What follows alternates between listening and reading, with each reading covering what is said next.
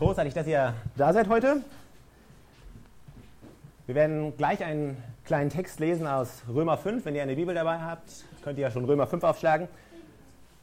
Bevor wir anfangen, möchte ich allerdings mit euch ähm, einen wohl der berühmtesten Verse aus der Bibel mit euch zusammenlesen.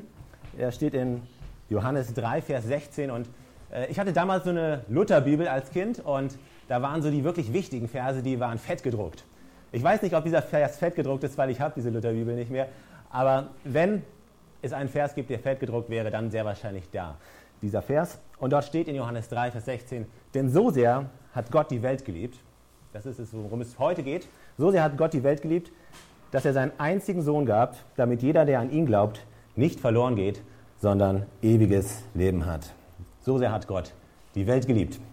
Behalte das im Hinterkopf und jetzt gehen wir zur Stelle Römer 5, Vers 6 bis 8. Dort steht, Christus kam zu einer Zeit, als wir der Sünde noch hilflos ausgeliefert waren.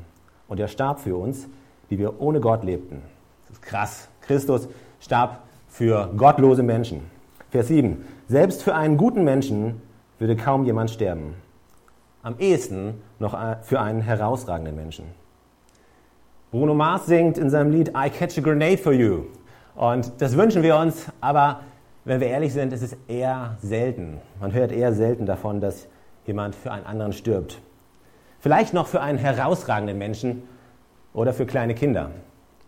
Vor ziemlich genau einem Jahr fand in Newtown in den USA im Dezember 2012 ein Massaker in einer Grundschule statt. Da ist ein Amokläufer in einer Grundschule und hat wahllos um sich geballert. Und da gab es eine Lehrerin, sie ist Victoria Soto, 27 Jahre alt, die hat sich vor diesen Attentäter gestellt und hat ihn abgelenkt, damit ihre Klasse flüchten konnte und sich die Kinder retten konnte. Sie ist für sie gestorben, aber eigentlich hört man es eher selten. Vers 8. Gott dagegen beweist uns seine große Liebe dadurch, dass er Christus sandte, damit dieser für uns sterben sollte, als wir noch Sünder waren.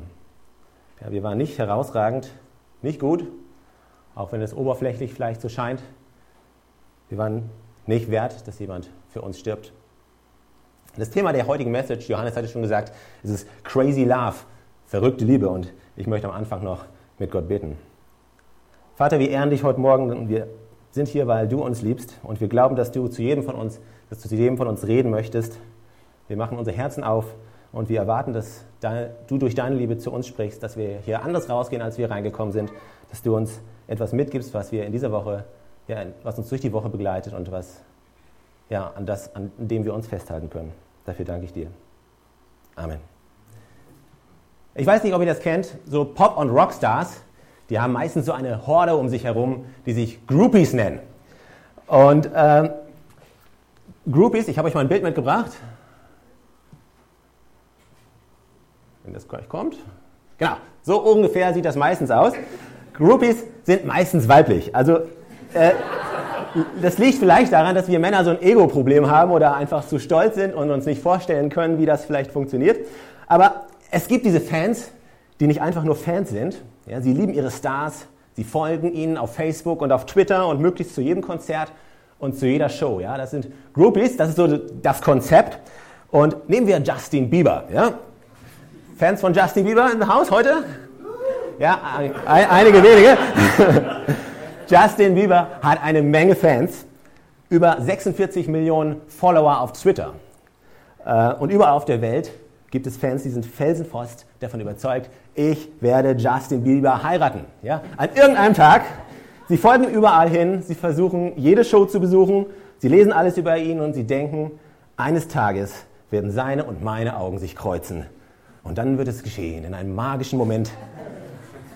Sein Herz wird für immer mir gehören Justin! Wenn, wenn du und ich, wenn wir die Chance hätten, mit so einem jungen Mädchen zu sprechen, was würden wir sagen? Liebes Mädchen, das Leben liegt vor dir, du bist nett, du siehst gut aus, aber weißt du, ich muss dir eins heute sagen, vergiss es. was? Vergiss ihn! Wen? Justin! Nein, nicht Justin! Vergiss ihn, meine Liebe, weil das ist nicht gesund. Es gibt einen Fakt, Justin Bieber wird die Gefühle, die du für ihn hast oder die du meinst, für ihn zu haben, er wird sie nie erwidern. Er wird sie nie wahrnehmen. Verstehst du? Verstehst du? Vergiss es, es ist nicht gesund, dass du Justin liebst. Du darfst ihn gern toll finden, aber so, hey, das ist verrückt. Und ein paar von euch Mädels können sich vielleicht gut einfinden, je nach Generation oder wo ihr herkommt, habt ihr vielleicht Erfahrung auf dem Gebiet, vielleicht mit Justin Bieber oder mit Robin Williams ähm, äh, und vielleicht auch ein paar von Paul, Paul McCartney oder Elvis, weiß ich nicht. Äh, je nach Generation, wo ihr seid. Und vielleicht denkst du, ey, an so einem Mädchen, da könnte ich irgendwie Seelsorge machen, mit dem, dem könnte ich was erzählen darüber. Aber was würden wir sagen? Wir würden sagen, das ist nicht gesund. Diese Gefühle, die werden nicht erwidert. Das ist nicht gesund. Hast du jemals Johannes 3, Vers 16 gelesen und so für Gott gefühlt? Steht, so sehr hat Gott die Welt geliebt. Hey Gott, das ist nicht gesund, was du da tust. Die Welt lieben, alle. Ja, das ist nicht gut. Ich meine, es ist gut, dass du mich liebst, weil ich liebe dich ja auch. Aber die Welt, ja, die nehmen dich nicht wahr, die wollen dich nicht, sie werden dich nie zurücklieben, sie, werden, sie ignorieren dich und ja, das ist, das ist verrückt. Denkst du, Gott könnte auch manchmal so ein bisschen Seelsorge von uns gebrauchen, so ein bisschen Beratung, weil Gott ist einfach crazy, ja? Die Menschen, er tut alles, um an ihnen dran zu bleiben. Er liest jeden Facebook-Eintrag, er verfolgt alles, was jeder Einzelne tut und er ist verrückt nach Liebe für jeden Einzelnen. Und das Verrückte ist, Gott ist allwissend. Ja? Er weiß schon, dass unzählige dieser Gefühle niemals erwidert werden. Aber Gott liebt nicht nur einige Menschen, er liebt alle Menschen. Er liebt die Welt. Alle Menschen, böse Menschen, Menschen, die für immer böse bleiben werden. Er liebt jeden Einzelnen. Wir Menschen, Menschen, wir sind anders. Wir brauchen an irgendeinem Punkt die Erwiderung unserer Liebe. Irgendwo muss es erwidert werden. Aber Gott liebt, obwohl er weiß, dass so viele ihn nie zurücklieben werden. Im ersten Johannesbrief, im vierten Kapitel steht, das Einzigartige an dieser Liebe ist, nicht wir haben Gott geliebt, sondern er hat uns seine Liebe geschenkt. Er gab uns seinen Sohn, der alle Schuld auf sich nahm, um uns von unserer Schuld freizusprechen. Gott liebt jeden einzelnen Menschen. Und obwohl es da Menschen gibt, die für immer böse bleiben werden, die sich nicht für ihn interessieren, er liebt jeden Menschen, dass er seinen Jungen schickte, seinen geliebten Sohn, um zu demonstrieren, ein für alle Mal, wie grenzenlos und wie unheilbar er verliebt ist. Liebe ist das größte Thema der Menschheit. Es gibt für Menschen kein größeres Thema als Liebe. Und du siehst es, unsere Kultur, alle Kulturen werden durchzogen davon. Alle Menschen sehnen sich nach Liebe. Alle möglichen Pop-Songs und Filme und alles. Es geht immer wieder um das Thema Liebe, um diese Sehnsucht, danach geliebt zu werden, wahre Liebe zu finden. Liebe ist das Thema unserer Existenz, weil Gott es in uns hineingelegt hat. Gott ist Liebe. Nicht jede Liebe ist Gott, aber Gott ist Liebe und sein ganz zentraler Charakter, seine ganz zentrale Charaktereigenschaft von ihm ist, dass er Liebe ist. Und Gott schuf den Menschen, dass er für Liebe, für eine Liebesbeziehung mit ihm. Er schuf einen Paradiesgarten, er setzte den Menschen rein, aber auch Tiere und Pflanzen und kleine Kätzchen, Häschen und alles Mögliche. Aber er sagte, die Krönung der Schöpfung ist der Mensch und ich schaffe ihn mit der Fähigkeit zu lieben und ich will eine Liebesbeziehung mit ihm, mit dem Menschen haben. Ich möchte, dass der Mensch anerkennt, du bist Gott und ich werde dich lieben mit meinem ganzen Leben. In der Natur der Liebe liegt, dass Liebe eine freie Entscheidung ist. Ja? Ich kann nicht meine Magdalena rausholen und sagen, du liebst mich jetzt, sonst mähe ich dich nieder. Das geht nicht. Äh, Gott gibt uns, ohne freie Entscheidung gibt es keine Liebe. Und Gott gibt uns eine freie Entscheidung, diese verrückte Liebe, die er hat, zu erwidern oder auch nicht. Wir können sagen, hey, deine Liebe interessiert mich nicht. Und Gott weiß das. Aber Jesus kam, um diese Liebe Gottes ein für alle Mal und ultimativ zu demonstrieren. Ich möchte mit euch jetzt noch kurz in eine Geschichte reinschauen, die im Alten Testament drin steht und die 750 Jahre davor passiert ist. Ja? 750 Jahre bevor Jesus kam, um die Liebe Gottes zu demonstrieren, da gab es einen Propheten und dieser Prophet hieß Hosea. Und dieser Name Hosea hat eine Bedeutung und zwar er bedeutet Rettung. Ja, also genau wie unsere Namen eine Bedeutung haben, heißt ist die Bedeutung von dem Namen Hosea Rettung. Also 750 Jahre bevor Jesus kam, um Rettung zu schicken, schickte Gott einen Propheten namens Rettung, um etwas zu demonstrieren, also prophetisch im Voraus an sein Volk und an alle Leute bis uns heute, wie Gottes Herz ist. Und dieser Hosea, der lebte damals in Israel. Das Reich war geteilt in ein Nordreich und im Süd, ein Südreich. Und der Hosea, der lebte im Nordreich. Und wir wollen kurz in seine Geschichte reinschauen. Hosea war ein bekannter Mann. Man wusste im ganzen Land, hey, das ist der Prophet Gottes. Und so Propheten, die hörten, äh, die hörten Dinge von Gott und taten das auch, was, dann, was, sie, was ihnen gesagt wurde. Manchmal waren sie aufgefordert, etwas mit ihrem Leben zu tun, was dann irgendwie demonstrieren sollte, was Gott den Menschen mitteilen möchte. Und so waren die Propheten unterwegs und äh, dieser bekam einen absolut krassen und bizarren Auftrag von Gott. Ja? Ich meine, die meisten von den Propheten haben verrückte Sachen von Gott gehört, aber äh, ich finde Hosea so verrückt, der ist wirklich die Number One. So verrückt und so bizarr, äh, wie der Auftrag, den Hosea von Gott bekam, das findet man nicht so häufig.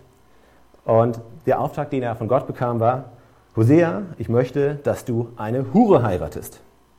Ich möchte, dass du eine Prostituierte findest, dass du sie heiratest und dass du Kinder mit ihr hast. Und Hosea hat gesagt, was? Was soll ich machen? Richtig gehört? Ja, ich möchte, dass du hingehst und eine Prostituierte heiratest.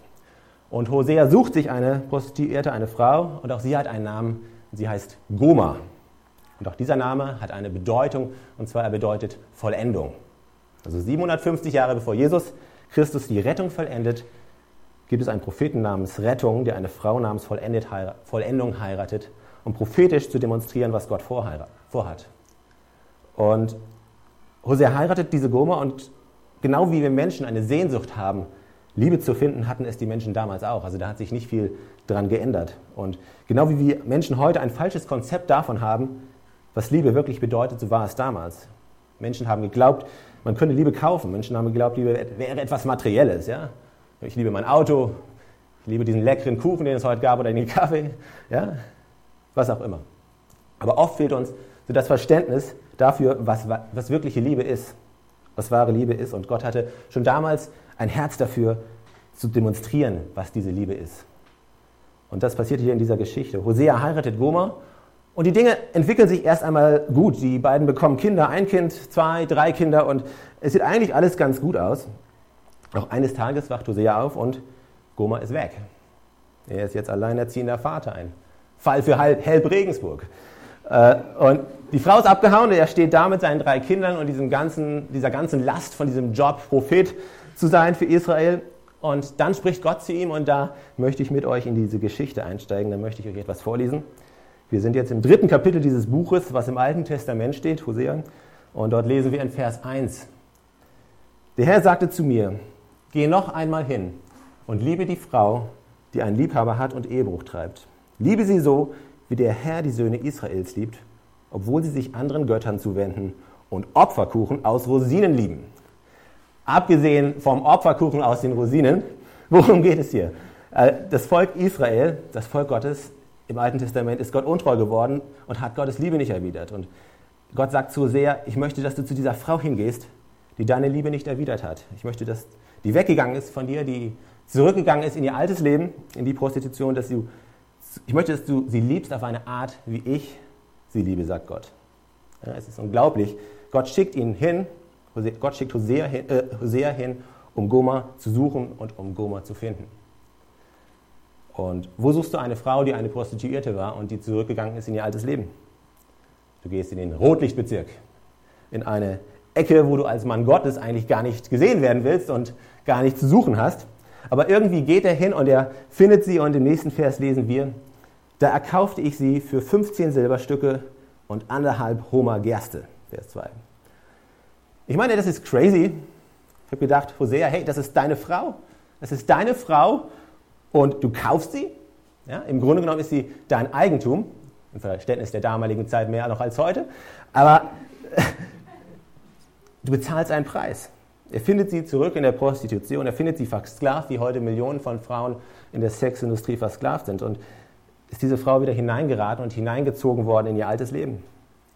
Und er findet sie und da ist dieser Zuhälter, dieser, dieser Typ und er geht hin und sagt, hey, das ist meine Frau. Und der Typ sagt, hey, das ist egal. Wenn du sie haben willst, musst du bezahlen und das ist der Preis.